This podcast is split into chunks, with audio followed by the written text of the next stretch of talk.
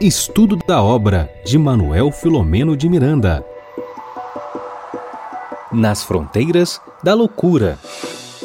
Olá, amigos! Sejam muito bem-vindos, muito boa noite a todos os que nos acompanham nesse ao vivo de 12 de setembro de 2022. Estamos aqui para a live de número 33, referente à segunda parte do capítulo de número 26 do livro Nas Fronteiras da Loucura. Muito boa noite, Bernardo.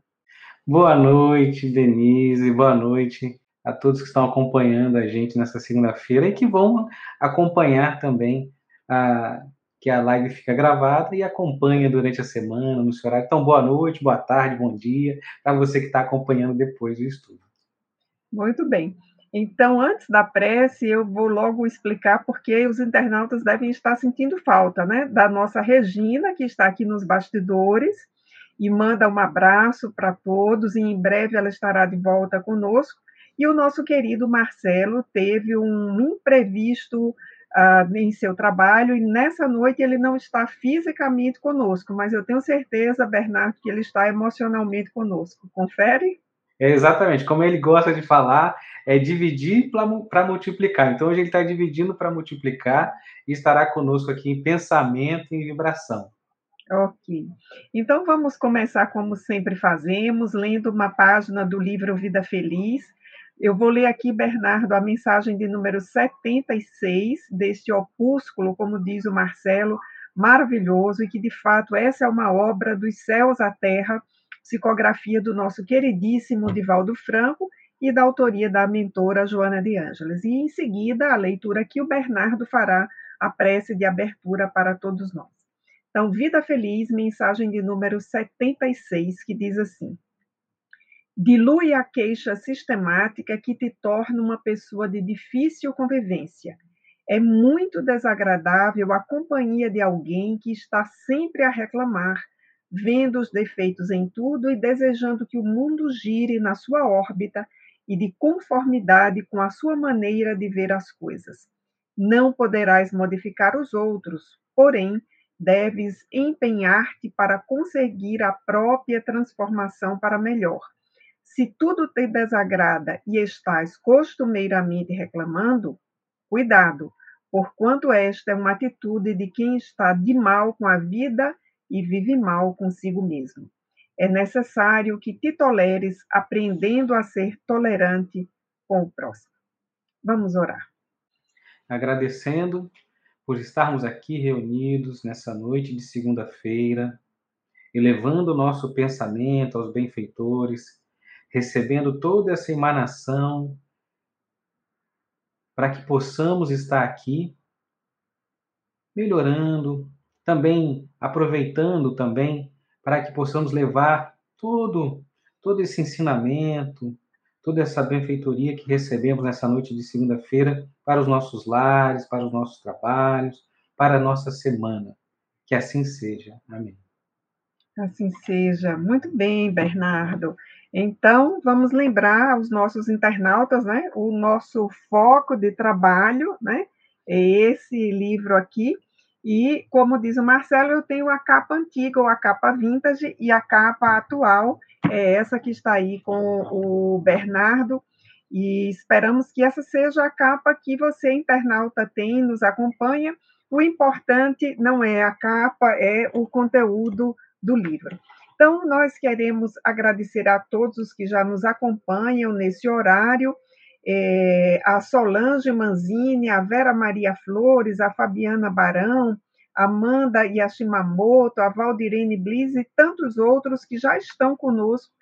Então, a todos os que nos acompanham através dos parceiros, o nosso abraço, o nosso cumprimento, e para quem nos acompanha aqui também no canal Espiritismo e Mediunidade. As nossas saudações fraternais aos internautas que estão aí colocadas pela nossa querida Regina, que está nos bastidores, nos assistindo e nos coordenando nesta noite.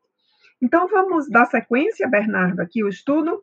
Lembrando que a gente fez essa, eh, dividiu essa, esse capítulo, né, o 26, considerações e preparativos, em duas lives. Então, hoje é a nossa segunda parte desse capítulo. Perfeitamente. E só para situar algum internauta que esteja porventura começando conosco hoje, é, nós temos seguimos aqui uma metodologia bem simples de trabalho, considerando as edições diferentes do livro, mas não o conteúdo. Então nós numeramos os parágrafos para que fique fácil de fazer a referência, desculpem, e o internauta nos acompanhar. Então, esse capítulo de número 26, só para você checar conosco, internauta, ele tem 72 parágrafos. Na nossa, no nosso estudo da semana passada, nós fizemos do 1 ao 48, e aí, só revisando muito rapidamente o que tinha nessa primeira parte do, do capítulo, não é, Bernardo? Nós tivemos inicialmente o Filomeno narrando para nós o retorno do Ricardo, que é um personagem desencarnado, ele é o obsessor da Julinda, e esse retorno ao hospital. Depois nós temos um foco no capítulo para o médium Jonas, é, que é um personagem encarnado, mas muito importante para essa trama Julinda, Ricardo ser aí é, desvelada e, na medida do possível, resolvida entre eles. E aí nós temos a, esse médium sendo apresentado, e depois nós tivemos aí as, uma espécie de perfil, né, Bernardo? Se nós estivéssemos na redação de um jornal, diríamos é. o, o, perfil né, do Jonas, as suas escolhas, um pouco das suas duas últimas existências e a sua atual existência como médium, os desafios que ele tem enfrentado como um médium espírita.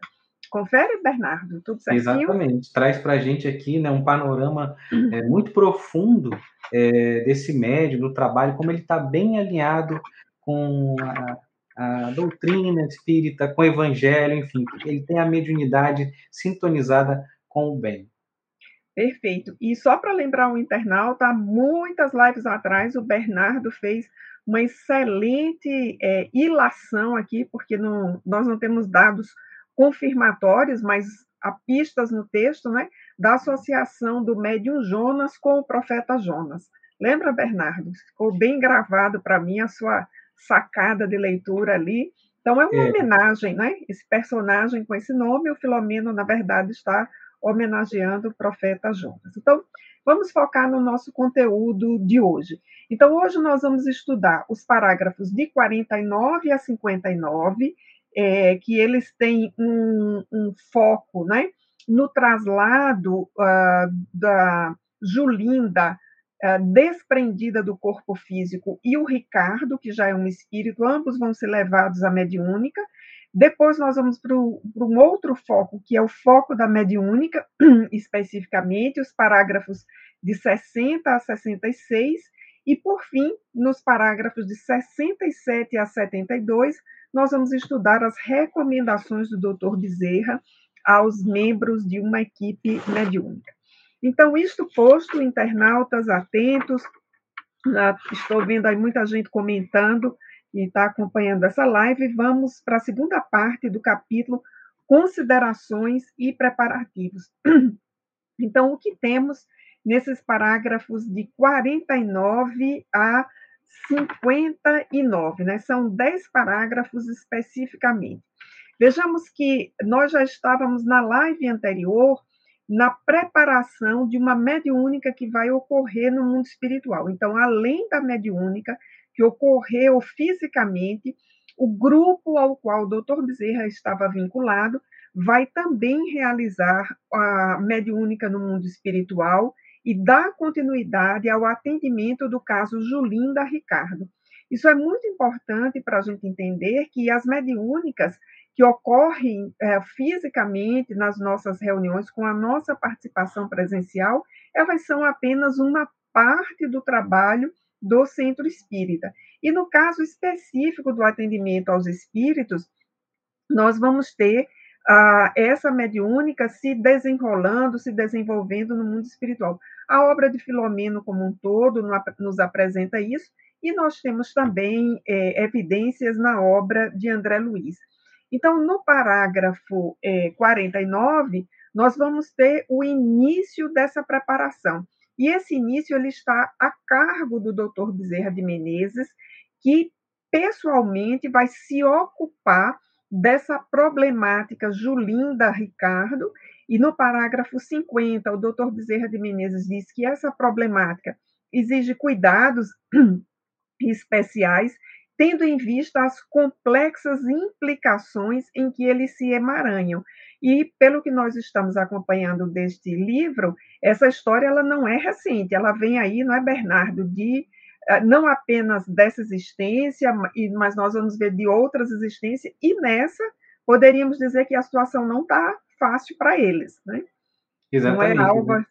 Exatamente, a gente pode acompanhar, né, por conta havia uma preparação para a Julinda receber esse espírito, para receber Ricardo, ela quando quando acontece a questão do aborto, essa situação, né, agrava-se ali esse momento que a gente já vê que já são assim situações e enlaces de vidas passadas anteriores, né? Isso.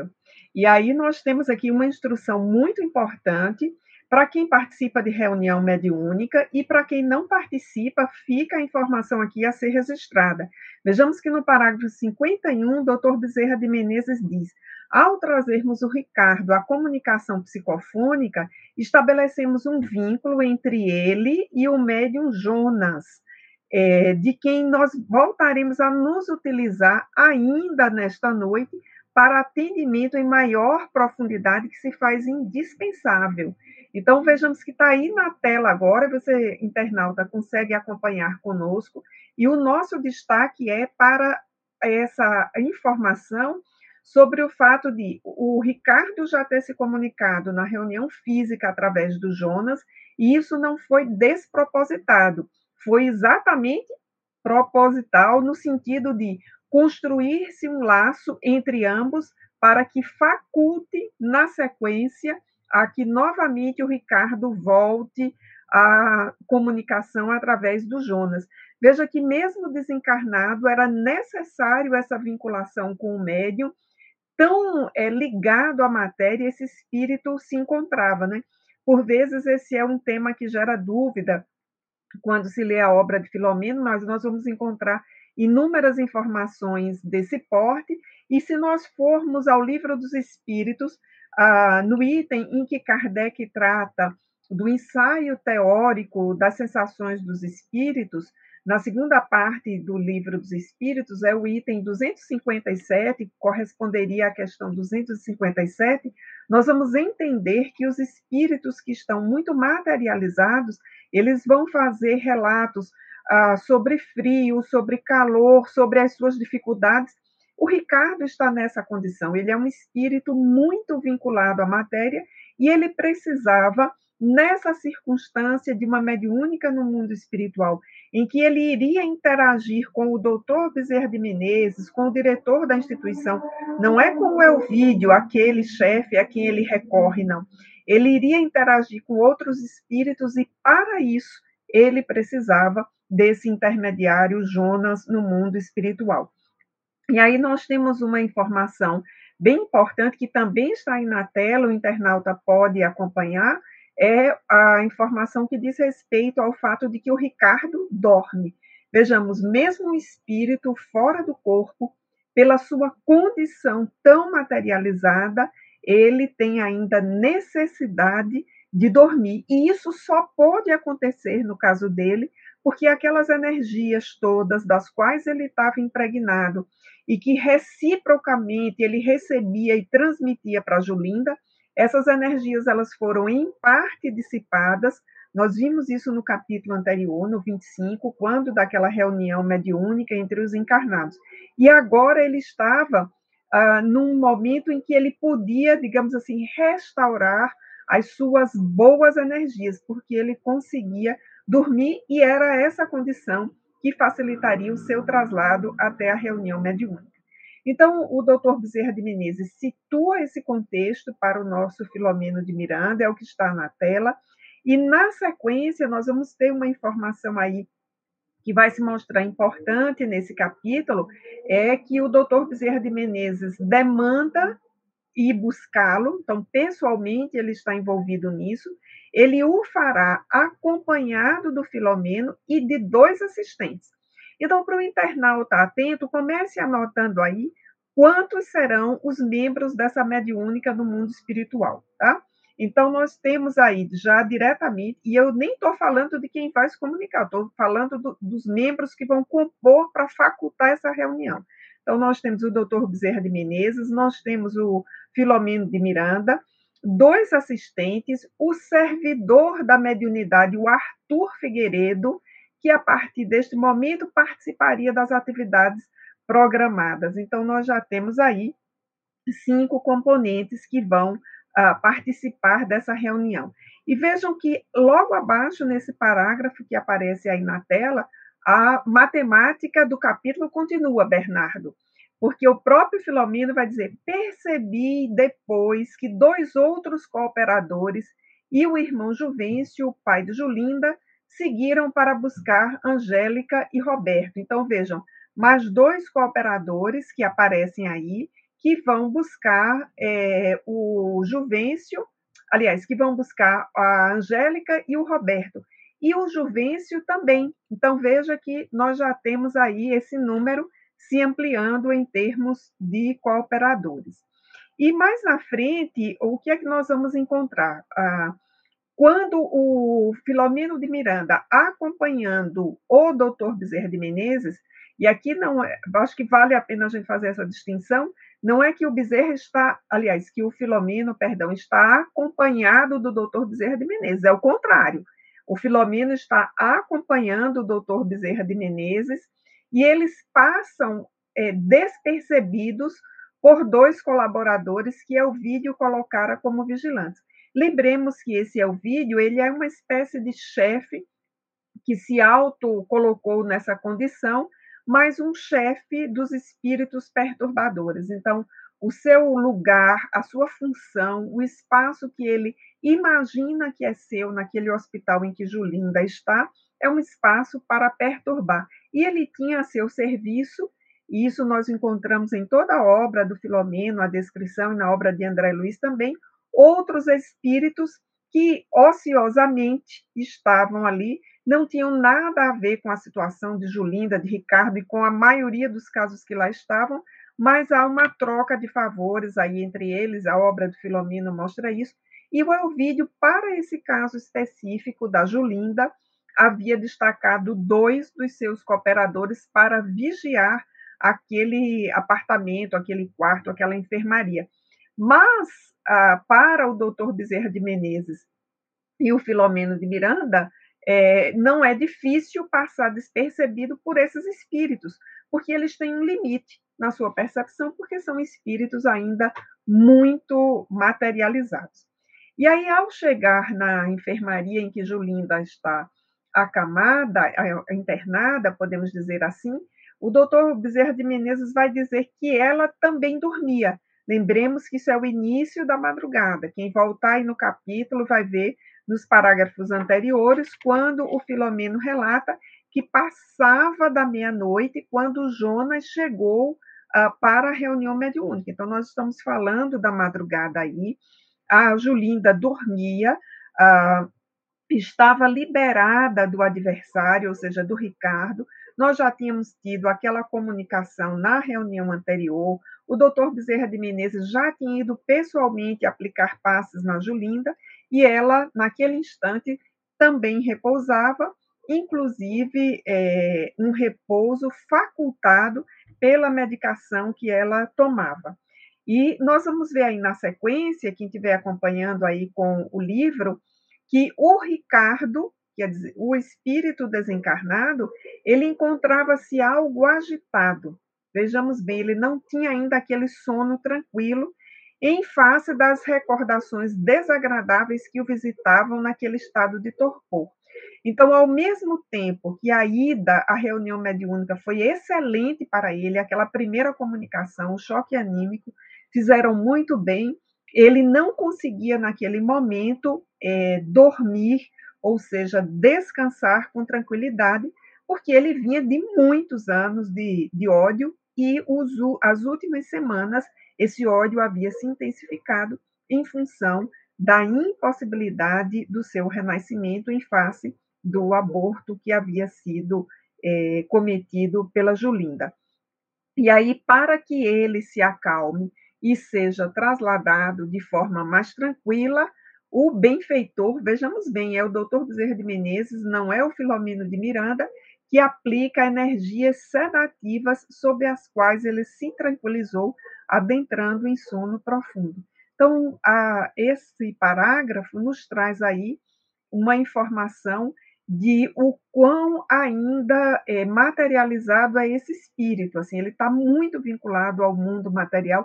Esse passe, Bernardo, não sei se você concorda comigo, ele parece uma espécie de calmante, né, de, de uma medicação mais aprofundada. Eu acho que, que a palavra que nós teríamos aqui do mundo material seria isso, é um, é um passe é, que se fosse uma medicação seria um, um, calmante. Confere, Bernardo. É impressionante, né, que a gente vem comentando assim a força, né, que o trabalho dos espíritos benfeitores, como Miranda traz muito bem aqui para a gente no livro, e, e, e o doutor Bezerra de Menezes, a gente até já comentou e brincou realmente, como se fosse ali um, quando a gente está muito agitado, na época das nossas avós, alguém fala assim, dá um suco de maracujá, dá um, né? Aí vai ali com algo para acalmar, né? E é esse, é esse mesma mesma força, né?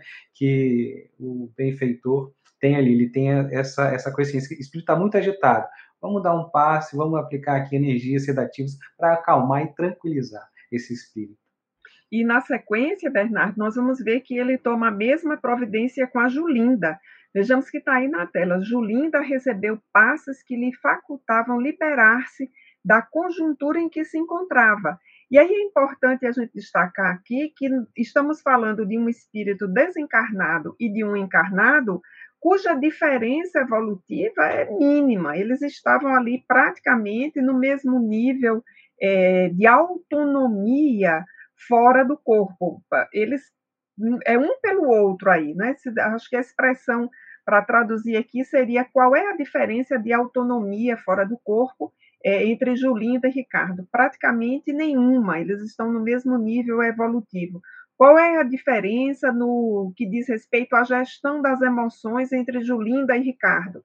Ah, praticamente nenhuma diferença, eles estão aí é, patinando os dois, girando em torno de sentimentos de vingança, de sentimentos profundamente egóicos.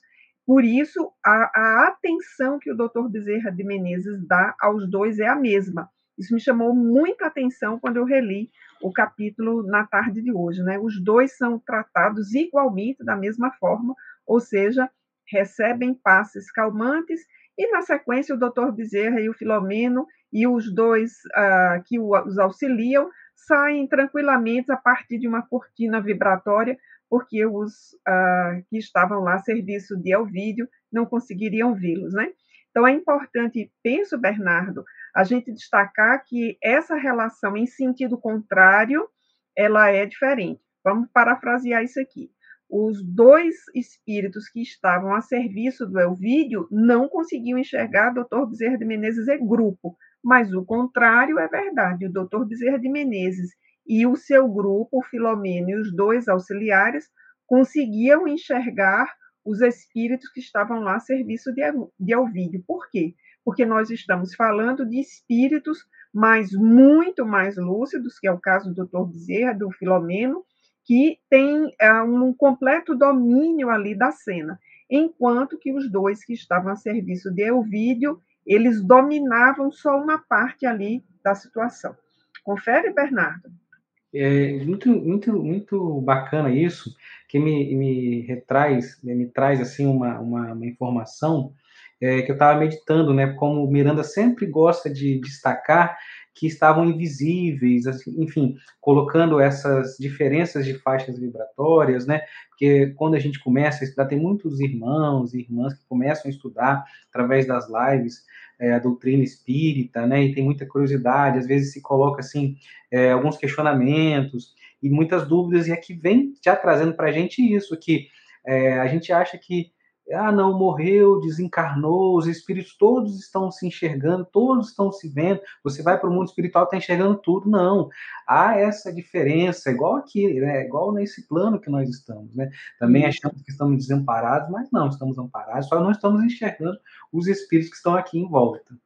Isso. E esse tema, é, se nós correlacionarmos com o livro dos Espíritos, Bernardo, ele vai aparecer no item que já referimos, o 257, ensaio teórico da sensação dos espíritos, e vai aparecer em todo o item temático anterior, que é da segunda parte do livro dos Espíritos, que é o, o item relacionado a percepções, sensações e sofrimentos dos espíritos.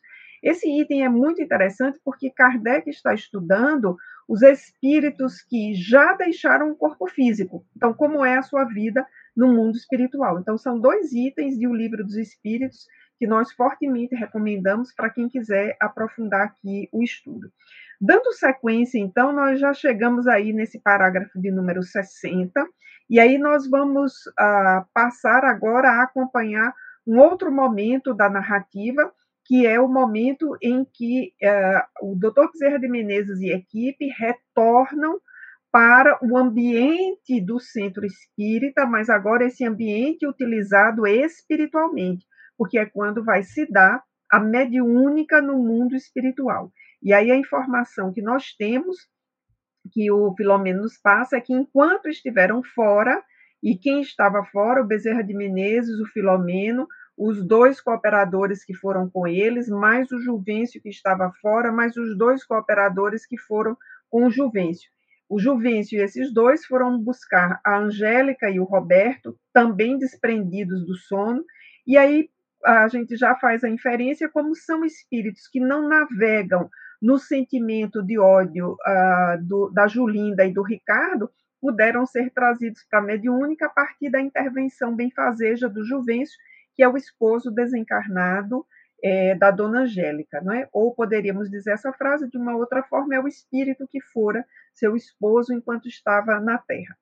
E aí, enquanto eles estavam fora, o Genésio, que é uma espécie de ajudante do Dr. Bezerra de Menezes nessas incursões todas que temos acompanhado nesse livro, ele vai preparando a reunião mediúnica com os outros cooperadores da casa. Aí eu diria que nós devemos prestar bem atenção a quem são esses outros cooperadores. Se voltarmos vários capítulos no livro, nós vamos encontrar a referência no capítulo anterior, no 25, que é o Técnica de Libertação, quem eram os participantes. E aqui nós veremos neste capítulo agora dos que estavam na mediúnica física, dos encarnados que estavam na mediúnica física, quais vão participar dessa segunda mediúnica. Então, veja, estavam na sala mediúnica, vejam o nosso destaque aí na tela, nos seus devidos lugares, ou seja, a ordem ali completamente respeitada, né, Bernardo? E enquanto aguardavam, não ficavam é, conversando sobre qualquer assunto, ou à toa, ou desligados. Né? Enquanto aguardavam, era lida uma página do Evangelho segundo o Espiritismo, capítulo 6, que é o Cristo Consolador, capítulo belíssimo de o Evangelho segundo o Espiritismo, em que estão mensagens do Espírito de verdade, e essa leitura era uma leitura de preparação para a reunião que ia ser feita ali. Olha o cuidado né, com essa reunião aí, que ela é modelar para nós. Quem participa de reunião mediúnica e quem deseja participar, encontra nesses dois capítulos, o 25 que já estudamos e o 26 que estamos estudando, é, as instruções para a realização de uma mediúnica em bases seguras. Aí quem temos agora? Olha os personagens aí a senhora Angélica, Roberto e os dois pacientes que trouxemos, ou seja, a Julinda e o Ricardo, nada percebiam até o momento. E o que é que nós vamos ter aí na sequência, né?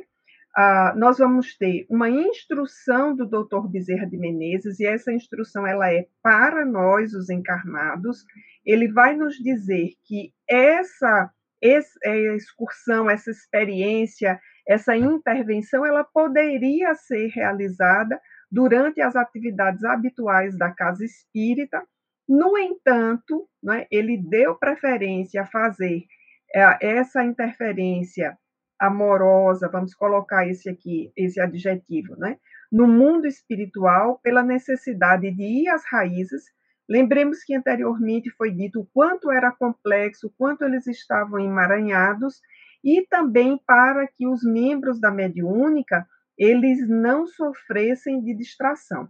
Aí eu quero chamar bem a atenção aqui, Bernardo, que foi o que me saltou aos olhos na releitura de hoje, quem são os membros dessa reunião mediúnica? A gente pode até contar. Nós temos o doutor Bezerra de Menezes, o Filomeno, o Genésio, o Arthur, o doutor Arthur, que é o, o médico encarnado, diretor do hospital, o diretor do centro espírita. Então, nós já temos aí cinco participantes.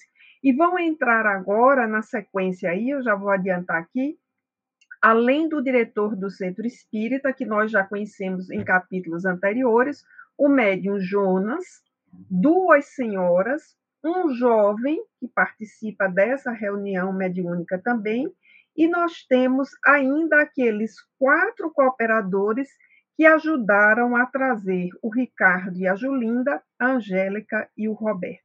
Então, se nós não contarmos aqueles que estão diretamente ligados ao caso e vão ser atendidos, salvo melhor contagem, são 14 integrantes dessa reunião mediúnica, considerando os que já estavam aí em torno do Dr. Bezerra de Menezes, Filomeno, Genésio, o Arthur, e agora aqueles que vão é, do mundo físico ter a sua participação nessa reunião o diretor do centro espírita, o médium Jonas, duas senhoras e um jovem. Então, a gente poderia resumir aqui e dizer que nós, como encarnados, integrantes de reunião mediúnica, precisamos nos preparar para participar dessas reuniões. E é exatamente isso que o doutor Bezerra de Menezes chama a atenção nesse parágrafo, né? Porque ele vai dizer aí, o finalzinho do que está na tela, sem que corramos as desnecessárias contingências da distração dos irmãos encarnados. Deixa eu só passar aí, olha, dos encarnados, do cansaço que os toma, inclusive do sono a que muitos que se entregam certamente sem o desejarem. E aí nós temos na sequência uma, um conjunto de recomendações fundamentais para uh, os trabalhadores da mediúnica, né? eles têm sido vitimados por lamentável torpor mental que induz a sonolência que não logram liberar e tombam inermes, seja por desinteresse na tarefa ou por invigilância, estabelecendo ou reestruturando ligações com as mentes perversas dos seus adversários espirituais, que desse modo os bloqueiam, impedindo-os de aprender e servir ou com o objetivo de prejudicar-nos o ministério socorrista. Eu fiz questão de ler esse parágrafo inteiro, porque para mim é o parágrafo mais importante deste capítulo. Doutor Bezerra de Menezes deixa muito, muito claro que não raro, ou seja, comumente, nós, os trabalhadores de atividade mediúnica, temos sido vítimas de lamentável torpor mental. Então, é aquela situação em que a gente não consegue se autogovernar, é dominado pelo sono, isso por invigilância de nossa parte, por falta de repouso conveniente ou por indução hipnótica, a obra do Filomeno nos diz isso, dos nossos adversários espirituais, está aí na tela, que desse modo nos bloqueiam e impedem que a atividade seja realizada em sua plenitude. Na sequência, aí eu já vou aqui quase encerrando, Bernardo, para passar para você a exposição da última parte desse capítulo, nós temos umas sugestões fundamentais para nós. O doutor Bezerra de Menezes começa dizendo: seria de bom alvitre, ou seja, é de bom tom, é recomendável que os membros de mediúnica, e ainda ele dá um destaque, né? eu lembrei agora do Marcelo, tem um advérbio aí, a gente não pode esquecer, realmente responsáveis, olha, a, a junção de um advérbio com um adjetivo não é uma coisa que a gente deixe passar, não é? Porque vem os membros de mediúnica, realmente responsáveis, conscientes da significação e da gravidade do cometimento, deveriam, se possível, repousar ao cair da tarde, se a reunião for à noite, ou de véspera, dormir mais horas, descansar, para que os mentores já possam nos dirigir, nos associar ao labor da reunião mediúnica. Traduzindo em miúdos, Bernardo, eu diria que a frase do Chico é perfeita para essa situação. O telefone toca de lá para cá. E para que a gente ouça o telefone que toca de lá para cá, a gente precisa se preparar. Né? Não basta ter o equipamento, ou seja, não basta ser médio, não basta ser integrante de reunião mediúnica, é preciso se preparar para essa situação. Então, quem está em reunião mediúnica e nos acompanha aqui na live, nós recomendamos volte a ler esse capítulo, sobretudo essa segunda parte. Veja essas recomendações do repouso, a, a preparação para o sono pós-mediúnica, né?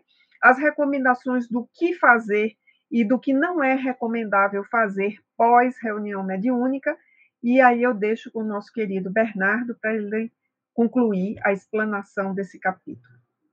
É, Denise, é, é, muito me chamou também a atenção, realmente, foi esse momento de estudo que a gente teve, que a gente convergiu e a gente pôde observar é, como Miranda traz para a gente muitas ferramentas é, para quem vai fazer o exercício mediúnico, quem está é, trabalhando, quem está fazendo parte, né? E, e para quem também trabalha é, exercendo a caridade, enfim, na, nos centros espíritas. É muito importante. Tem uma, uma psicografia do Divaldo Franco, que foi até publicada no Reformador, em novembro de 2007, que tem que é de, de que a FEB também é, fez uma publicação, né, com orientações orientação para a prática mediúnica no centro espírita.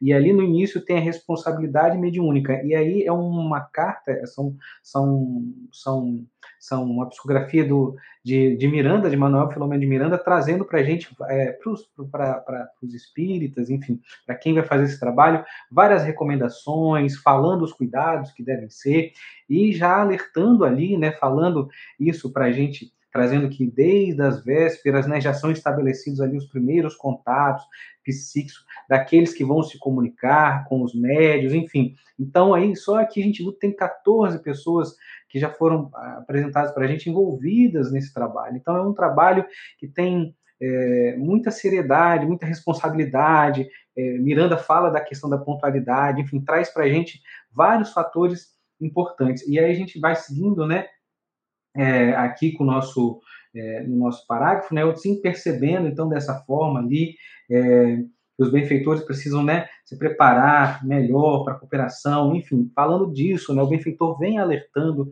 a gente. Então, aqui Miranda traz para a gente, né, constatei que entre os convidados para o segmento da sessão dos além de Jonas, encontravam-se duas senhoras também igualmente portadoras de mediunidade, o companheiro, o diretor, enfim, vai trazendo ali as pessoas que estão formando parte dessa reunião mediúnica. E também apresentavam-se ali é, relativamente lustros, não obstante as limitações naturais em experiências desse porte. E aí também traz aqui, ó, o mentor percebendo as silenciosas interrogações a respeito dos demais colaboradores que víamos ali, né, é, bem horas antes, explicou. Então, começa aqui, traz para a gente, nesses, nesses, nesses parágrafos, uma explicação de Miranda a, a, a respeito de silenciosas questionamentos, de dúvidas que estavam tendo ali em relação àquele trabalho, é, aquela situação. Vale a pena a gente também observar e trazer aqui é, fiquei meditando sobre isso, né? Sobre essas, essas recomendações, esses esclarecimentos sobre a reunião mediúnica, sobre a mediunidade, sobre o grupo, né, de desobsessão. Eu gosto muito de uma frase é, de Leon Denis que fala assim: a mediunidade é uma delicada flor que para desabrochar necessita de cuidados, preocupações, assíduos, né? Exige método, paciência e altas aspirações dos sentimentos mais nobres. Então, assim, é, aqui vem trazendo para gente, o benfeitor, essas questões, né? Como é importante é, e árduo o trabalho né, da disciplina, dessa, dessa, desses sentimentos nobres que a gente precisa desenvolver, né? E ele traz aqui, ó, estamos diante de um grupo mediúnico de desobsessão, portador de qualidades superiores, graças ao conhecimento espírita de que seus membros fazem possuidores, assim como a sua dedicação natural ao bem. Então, é um grupo que tem ali uma base sólida de estudos, é um grupo que tem a sua dedicação natural ao bem. Então é esse grupo, é esse esse grupo mediúnico de desobsessão que está sendo trazido, né? Esses dois espíritos, Julinda e Ricardo, para esse trabalho. Também gosto de trazer é, um, um, um, de um livro é, que foi, foi escrito por Divaldo e Raul Teixeira também, que eles falam que envolve é, as questões né, em, em, torno da mediunidade, né? É o livro Diretrizes é, de Segurança, né? Aí fala de qual é o maior é, objetivo de uma reunião mediúnica, né? É, e traz para a gente assim que acima de tudo uma oportunidade do indivíduo encarnado auto-reformar-se, de fazer silêncio para escutar as lições dos espíritos que nos vêm depois da morte, chorando, chorando ou so, e sofrendo, né? Então assim é, traz para a gente aqui que não só é, ao trabalho com esses espíritos que estão sendo levados, estão ali adormecidos, sendo levados para o trabalho, mas também para todos aqueles que estão ali em volta, né, para todos aqueles que fazem parte né, é, da reunião, todos eles estão trabalhando e todos estão tendo essa oportunidade de auto-reformar-se. Né? Também na obra O Consolador, é, Emmanuel traz a importância de ser mantida a simplicidade nos grupos mediúnicos. Aqui a gente vê esse grupo é, lindo, formado de, por muita gente, né? E ele fala a importância de é, a sessão espírita deve ser em toda parte uma cópia fiel, né? É, do cenáculo fraterno, simples e humilde de Tiberíades, onde o evangelho do Senhor foi refletido em espírito e verdade. Então, assim, para que a gente possa aprofundar, está aqui esse grupo fazendo esse trabalho natural do bem. Apesar disso, recordemos que as cadeias carnais são muito fortes, criando determinados impedimentos para um, uma dedicação maior. Então, assim, aqui traz sempre um alerta do benfeitor para a gente, né? Passadas emoções, que a, que a reunião propicia, quando diversos retornam às atividades comuns, são absorvidos por outras áreas de interesse, deslocando-se mentalmente, buscando o leito, quase sempre sobre as impressões penosas, excitantes e agradáveis que tomam.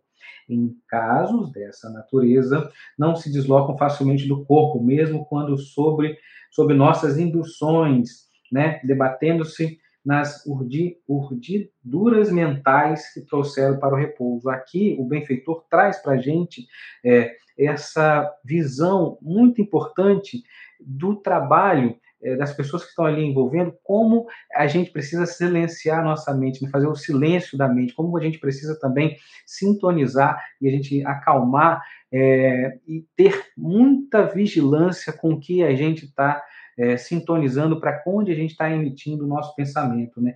E aqui, então, nesse, nesse parágrafo seguinte, o, o, o benfeitor ainda traz um alerta assim que a gente vai trazer para os nossos dias, que é o advento da televisão, não nos cabendo aqui adentrar nas mais amplas considerações, trouxe para a intimidade doméstica altas cargas de informações. Então, olha, com o advento da televisão, é, ele fala que trouxe para a intimidade doméstica altas cargas de informações que nem sempre podem ser geridas facilmente.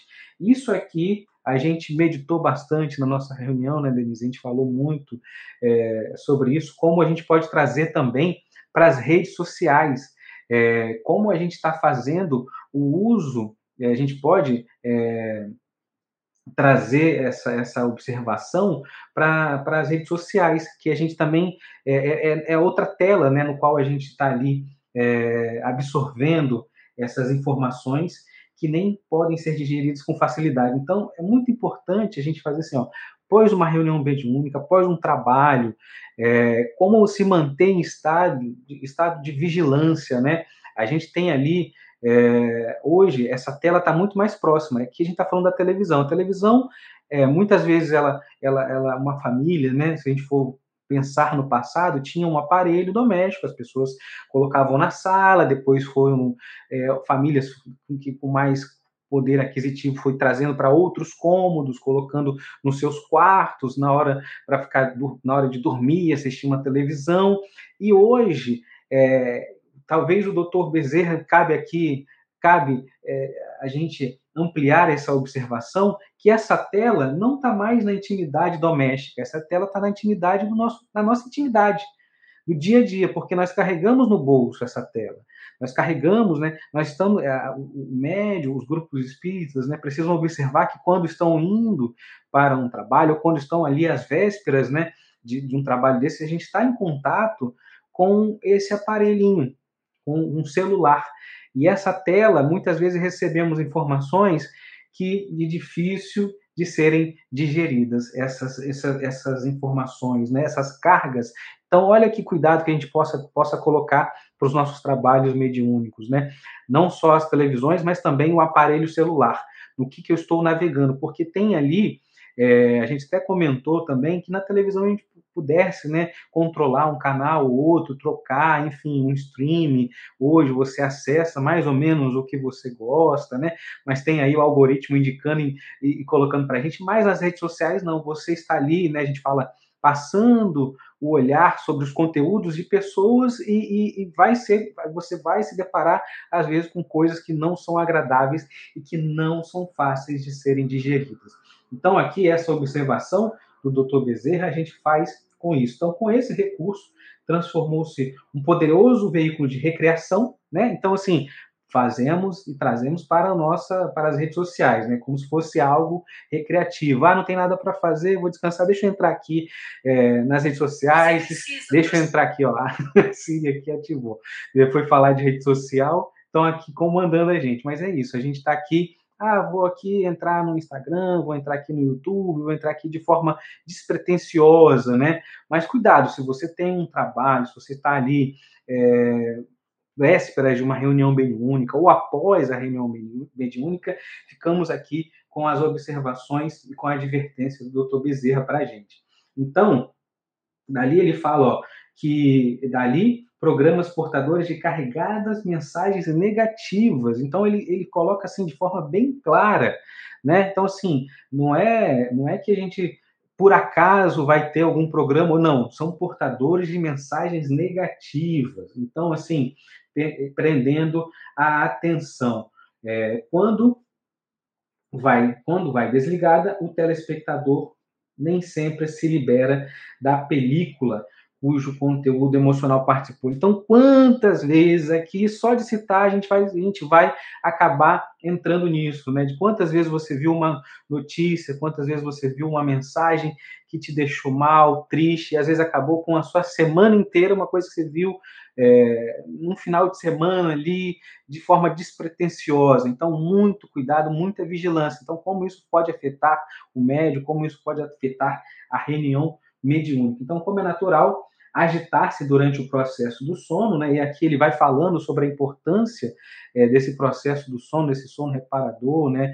Para que após as reuniões, enfim. Então, é, façamos esse exercício, né? Se a gente, mesmo não fazendo o trabalho mediúnico, não fazendo um trabalho, mas fazendo um trabalho no centro espíritas, enfim, sendo de estudo, se após isso a gente vai para vai na hora de repousar, liga uma televisão, ligam um aparelho, as luzes, enfim, a gente como a gente consegue entrar nesse processo de silêncio, enfim, de aproveitar é, o que a gente foi, o que foi, foi oferecido para a gente naquele momento. Então, como é natural, agitar-se nesse processo de sono, detendo nas cogitações não superadas ou partindo em direções das sugestões que foram captadas. Aqui, ó, aqui fica para a gente uma lição muito forte, né? As sugestões que foram captadas. Então, na hora ali daquele processo de dormir, naquele momento de da noite, né? Você, ou que você está ali com a rede social ou com a televisão, muito cuidado com as sugestões que estão sendo captadas por você. Como bem disse o nosso doutor Bezerra, são difíceis de serem é, digeridas. Então, é muito importante a gente fazer essa observação que seria ele traz aqui para gente. A Siri aqui agora tá, tá falando de rede social, tá querendo participar. Olha só, seria ideal que os nossos cooperadores encarnados, após o encerramento dos trabalhos mediúnicos, se mantivessem quanto possível no clima psíquico que fluíram durante a reunião. Olha que interessante, porque a gente viu aqui, trouxe a Denise, a quantidade de espíritos, o enlace que são de várias reencarnações, e, e, como o trabalho prossegue, mesmo com o repouso dos, dos encarnados, né? O trabalho prossegue. Então, para que a gente possa auxiliar e continuar e também fazer essa caridade conosco, que a gente acabou de participar de uma reunião recebendo bons fluidos, para que a gente possa digerir também mentalmente melhor as comunicações, né, e lições recebidas orando, né? Enfim, então ele coloca para aqui como se fosse assim, ó, seria ideal. Como diz o Marcelo, tem o que não é ideal e tem o que seria ideal. O que é ideal? Então seria ideal que a gente é, pudesse observar as nossas ações e como a gente é, se manter nesse estado, né, para que a gente possa contribuir. Então, tal atitude será sempre é, de alto alcance positivo, enfim, vai ajudar, vai contribuir para melhor prosseguir essa ação edificante, como a gente bem falou aqui. Né? Então, a gente vem trazendo essas observações, faça essa reflexão. Se muitas pessoas têm, às vezes, dificuldade de dormir, ou dormem e acordam cansados, exaustos, né? de forma empírica, de forma, assim, bem sem números e, sem, e que tem estudos já falando sobre isso, mas como não sou da área, né? trazendo essa observação que é Cuidado com o que você está é, fazendo antes de dormir. Cuidado com, que, as sugestões que você está tendo através das redes sociais, através dessa tela que agora que estava, na, é, como diz o doutor Bezerra, né, que está ali na intimidade do lar, agora está mais íntimo ainda, porque a gente carrega com a gente no bolso, a cada momento, a cada segundo a gente está ali com essa, essa, essa tela, né? E tem também é, para você, às vezes você acha que não está usando muito, mas depois lá tem aparelhos que mostram a quantidade de horas que você fica. Então, aquelas quantidades de horas, enfim, intermináveis ali que poderiam ser é, voltadas para uma atividade edificante.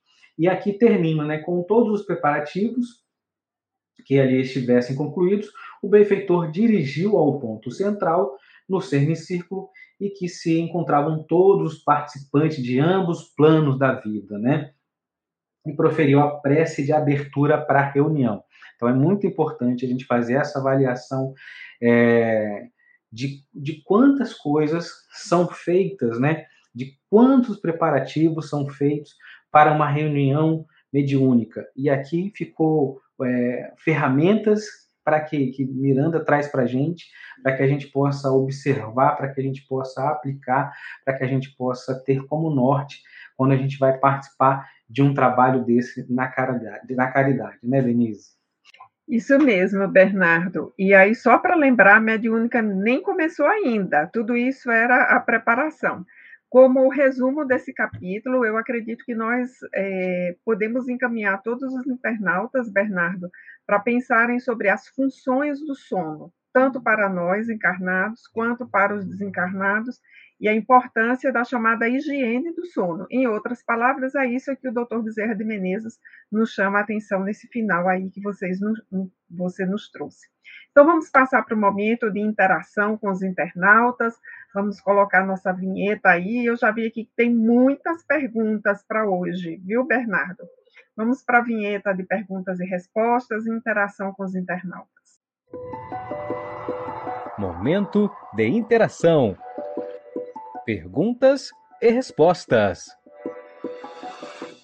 Muito bem, então nós vamos tentar responder a essas perguntas de forma mais objetiva possível. Já começando com o nosso Daniel Rosa, eu vou ficar com essa questão, Bernardo, porque na sequência tem uma aí que vai é, servir para você. Eu estava olhando aqui a ordem em que elas aparecem, tá? Então vou começar respondendo aqui para o nosso Daniel Rosa, que sempre está conosco todas as semanas. Ele pergunta: conforme a atuação da equipe do Dr. Bezerra de Menezes, fazendo uma alerta para o envolvimento entre integrantes dos centros espíritas no tocante à fascinação sexual obsessiva, evitáveis ao se evangelizarem, Daniel, é, essa temática que você nos traz aí, ela não é própria deste livro que nós estamos estudando, Nas Fronteiras da Loucura. Você vai ver essas observações mais à frente na chamada trilogia do Filomeno de Miranda, que vai ser o Amanhecer da Nova Era, Perturbações Espirituais e no, no rumo do mundo de regeneração, mais especificamente o Amanhecer da Nova Era e o Perturbações Espirituais. Então, eu te recomendo para seguir lá com esses dois livros, porque esse não é o foco do Nas Fronteiras da Loucura. Vamos à frente. Agora, Bernardo, para você. Tem os, é, Neide, Bahia Braga, tem os capítulos desse início gravado. Acho que é desse, os capítulos iniciais desse, desse os parágrafos iniciais ou, ou os capítulos desse livro. Tem sim, a gente tem aqui, a gente vem fazendo, é, fica tudo gravado aqui no canal espiritualidade mediunidade. Aproveita, chegou agora, onde o Marcelo já se inscreve, que vai ficar sempre, vai receber sempre a notificação, e lá tem as playlists que a Regina faz, tem, tem também é, em podcast, enfim, tudo isso aqui fica gravado para você poder acompanhar os estudos anteriores. Olha, já está aí na tela, né, o nosso banner. Inscreva-se no Espiritismo e Mediunidade. E eu ainda vou dar mais uma dica. Tem o podcast também, né? Que você pode baixar o nosso aplicativo lá da Apple Store ou da Google Store, e exatamente o aplicativo se chama Espiritismo e Mediunidade, você pode acompanhar tudo pelo nosso podcast. Vamos seguindo, então, nós temos agora a, uma próxima pergunta deixa, da Edinalva Rios, e ela dirigiu para mim a pergunta assim: quando a mulher sofre um aborto espontâneo porque o espírito reencarnante desistiu, de novo, essa questão é bem importante, tem super a ver com a temática desse capítulo, e aí nós vamos poder responder para você dizendo que é uma das possibilidades. Há espíritos, conforme a literatura nos traz, que desistem, vamos usar essa palavra na falta de uma outra aqui que não me vem nesse momento, mas há outras experiências que são espíritos que precisam só daquele tempo, de algumas semanas de gestação, de meio período de uma gestação, porque aquele tempo era o importante para ele no seu processo evolutivo naquele instante. Vamos nos lembrar que a sentença de Jesus, que aponta para a pluralidade da obra divina, está inserida naquela sentença: na casa de meu pai há muitas moradas, o que não significa dizer apenas a pluralidade dos mundos habitados, mas que se refere as N possibilidades de Deus em nossas vidas. Então, um aborto espontâneo pode ser, sim, uma situação como essa, mas pode haver ter com outras outras situações também. Vamos lembrar aqueles casos que são uh, reais, são conflitivos, têm uma certa estatística, por exemplo, das mulheres que ficam, infelizmente, algumas transtornadas com, com com a maternidade, com a gravidez. Então, um estado mental da mãe que não agasalhe aquela gestação, ela também pode contribuir para que a gestação não vá até o final. Então, isso que você nos traz, Adinalva, é uma das possibilidades para essa situação. Vamos seguindo? Você, Bernardo. É, Thaís Soares. É, quanto tempo leva o obsessor ser tocado o coração para ser retirado do seu espírito sentimento de vingança, falta de carinho com o outro, de amor e ódio para se melhorar. Essa questão do tempo a gente é muito relativo, né? Porque cada espírito vai ter o seu despertar. Então, não tem um tempo exato, assim, ah, em quanto tempo, né? Agora, que façamos e, e, e a reflexão e temos a certeza que todos os espíritos estão sendo amparados, estão sendo cuidados e a providência divina sempre os acolhe quando esse despertar acontece. Ok, vamos seguindo, né? Nós temos aí a Thaís também, que diz para mim, Denise, lembrando Julinda e Ricardo, qual o mérito do espírito para estarem na reunião mediúnica para serem esclarecidos pela equipe espiritual? De fato, Thais, é preciso ter mérito, né? é preciso ter também ah, ter entrado naquela condição, melhor dizendo, de que a empatia, a misericórdia, a atenção dos espíritos superiores, os benfeitores da casa espiritual vão buscar esses espíritos. Porque se a gente fizesse talvez uma apuração assim bem específica uh, do nosso mérito, essa apuração apontaria para muito pouco. Então é muito mais a misericórdia dos espíritos em nosso favor do que somente o nosso mérito. Eu diria que as duas coisas, quando se encontram, produzem um resultado excelente É o que nós vamos ver na sequência nesse livro. Seguindo, então, eh, da Thaís para o Bernardo novamente. É, eu acho na internet a psicografia, as, é, acha sim. É, isso tem, um, docu, tem um, um, documento né, no site da FEB, Orientações para a Prática. É, deixa eu pegar aqui com, precisão. Orientação para a prática mediúnica no centro espírita. E aí tem lá é, essa psicografia também e várias outras recomendações, enfim, um trabalho da FEB está publicado. Ok, muito bem. E aí agora a Margarida pergunta para mim, é, Denise, por que a reunião mediúnica e espiritual foi realizada na própria casa espírita? Estaria relacionada à energia vital ali armazenada durante a mediúnica entre os encarnados? Excelente, duas questões, Margarida, né? Que nós temos duas aí. Uh, vou começar de trás para frente. Sim, a energia vital ali armazenada durante a reunião mediúnica afora todo o trabalho que aquele centro espírita fazia num esforço de manter-se fiel à mensagem de Jesus, faz com que as condições espirituais sejam favoráveis para essa reunião no mundo espiritual. É, utilizando-se das instalações do centro espírita. Eu gosto muito de comparar a reunião mediúnica com o centro cirúrgico. Um centro cirúrgico precisa de todo um trabalho de esterilização, a construção do chamado campo cirúrgico, em que nada infectado deve ali ser colocado antes do procedimento ser colocado. Um centro cirúrgico ele tem uma segunda fonte de energia caso a primeira caia, né? Ele tem todas as, as mesas, os instrumentos, as pias para os médicos se higienizarem, os baldes em que os dejetos ali são colocados. Então, essa imagem de um centro cirúrgico no mundo físico, ela é boa, Margarida, para a gente pensar uma reunião mediúnica no mundo espiritual, em que tudo deve estar devidamente colocado.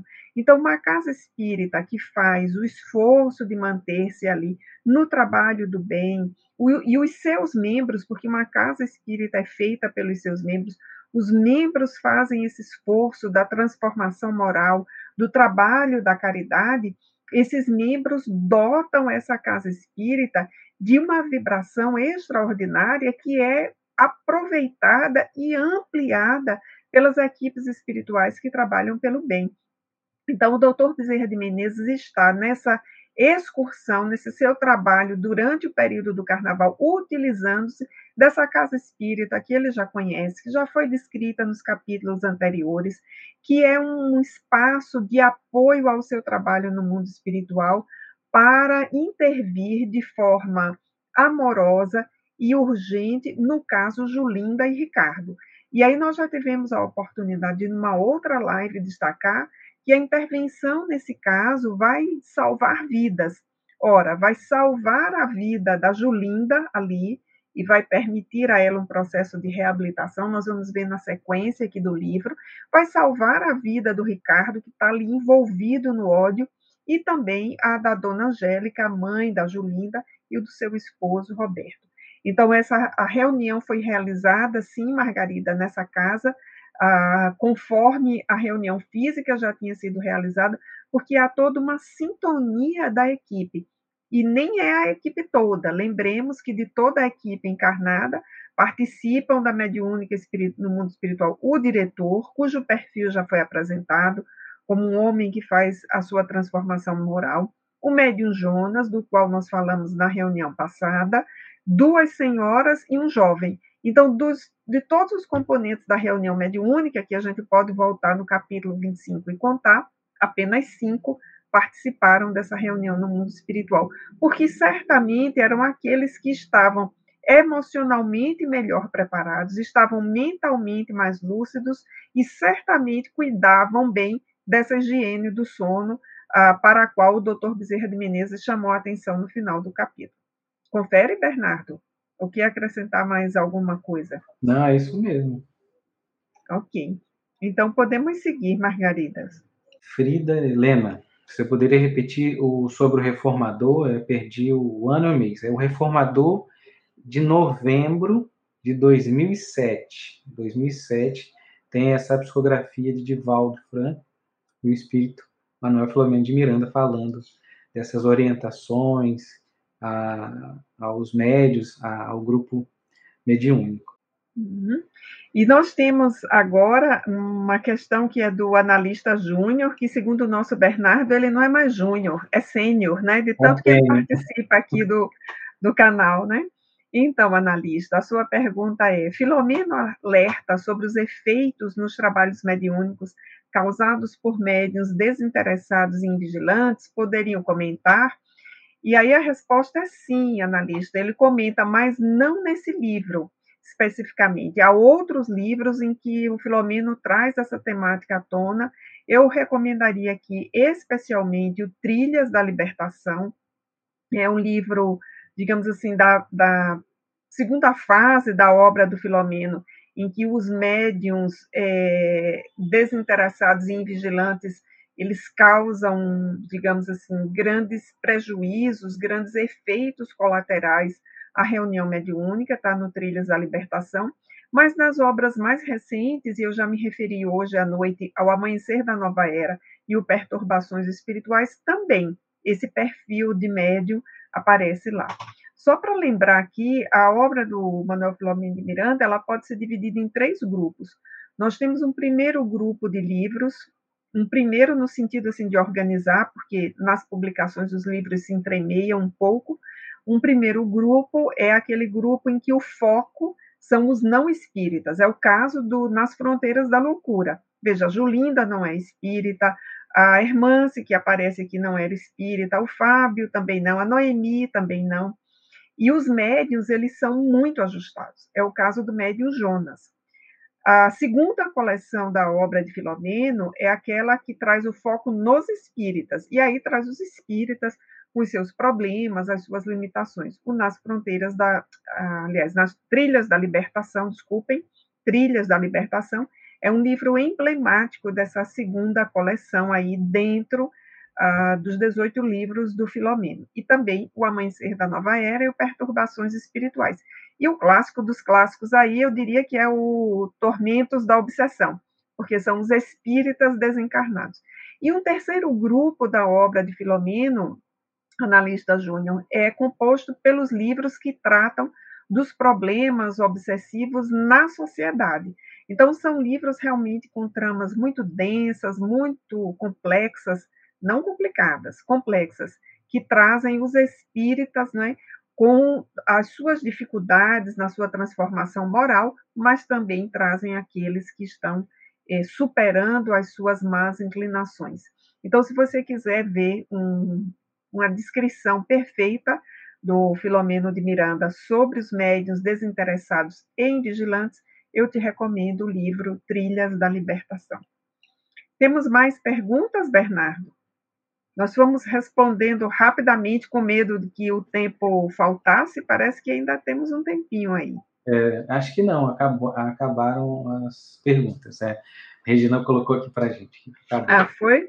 Então eu vou, vou aproveitar para fazer um destaquezinho que é, durante a live eu fiquei com vontade de fazer, mas estava com receio de que o nosso tempo estourasse e nós não pudéssemos fazer isso. Então, para quem está nos acompanhando e voltar aqui o capítulo, vai encontrar uma afirmação do Dr. Bezerra de Menezes no parágrafo 68, quando ele diz: Estamos diante de um grupo mediúnico de desobsessão, portador de qualidades superiores, graças ao conhecimento espírita que os seus membros se fazem portadores, assim como a natural dedicação ao bem. Então, tenho duas observações aí, Bernardo, que eu gostaria de compartilhar com você e com todos. É, aqui o doutor Bezerra de Menezes dá uma pista sobre essa composição do grupo, conhecimento é, do, do, Espiritismo, e vale a pena a gente chamar a atenção aqui para o trabalho que o Marcelo faz aqui no canal, sobre o livro dos médiuns, às quartas-feiras. Então, esse conhecimento ele é fundamental porque sem o conhecimento do Espiritismo, continuaremos médios, mas orientando essa mediunidade por outro paradigma. No caso aqui do livro e do canal, o nosso interesse é por dirigir essa mediunidade à luz do Espiritismo. Isso não é o suficiente, porque diz o Dr. Bezerra de Menezes que o grupo tinha uma natural dedicação ao bem. Então, é essa condição de fazer a caridade em todas as suas formas que vai credenciando aí esse grupo a assistência do Dr. Bezerra de Menezes. E aí, para quem tiver interesse né, no tema, lá no capítulo 16 desse mesmo livro, que é o capítulo intitulado Considerações sobre Sessões Mediúnicas, o Dr. Bezerra de Menezes faz um detalhamento de alguns tipos de reunião mediúnica. Como eu deixei o livro aqui já aberto na página, vou só lembrar e deixar aqui a dica para quem quiser aprofundar ou revisar esse tema.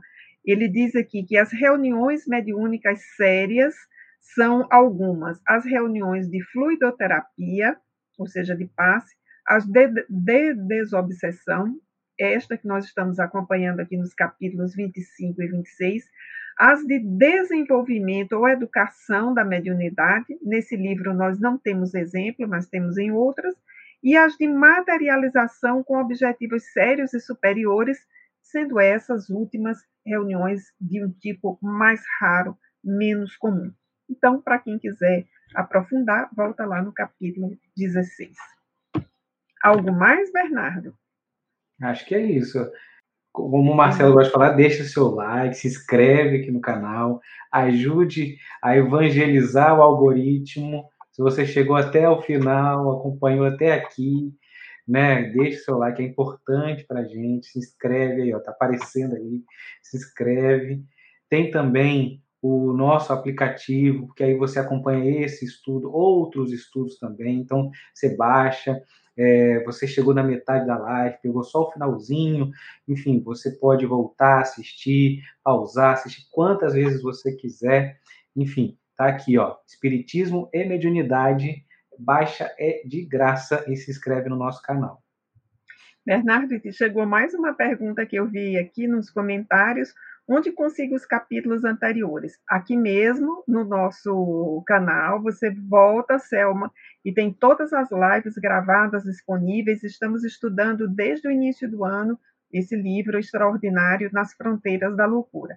Então, dá para maratonar também, né, Bernardo? É possível fazer essas maratonas e ouvir essas lives aqui que nós temos. Então, já é, divulgamos o nosso canal e queremos chamar a atenção de todos para o trabalho do canal que continua na quarta-feira. Teremos na próxima quarta o Bernardo aqui dando sequência ao trabalho sobre o livro dos médios, que é a temática central do nosso canal aqui às quartas-feiras. Nós vamos então encerrar, não é isso, Bernardo? Isso, vamos encerrar nosso estudo de hoje. Exatamente. Então, da forma como nós começamos, nós vamos terminar com uma prece pedindo a todos que possam sintonizar conosco, elevarem os seus pensamentos a Jesus e gratos por esta noite, que para nós se constitui num momento especial. Nós te agradecemos, Senhor, a concessão de nos reunirmos em teu nome e com esse estudo da obra do Filomeno de Miranda, entendermos mais a destinação das nossas vidas na terra. E dispostos, Senhor, a fazer o melhor pelas nossas vidas e dos que estão em torno de nós, rogamos a tua paz, a tua sustentação para as nossas iniciativas no bem. Se conosco, Senhor, nesta noite e sempre.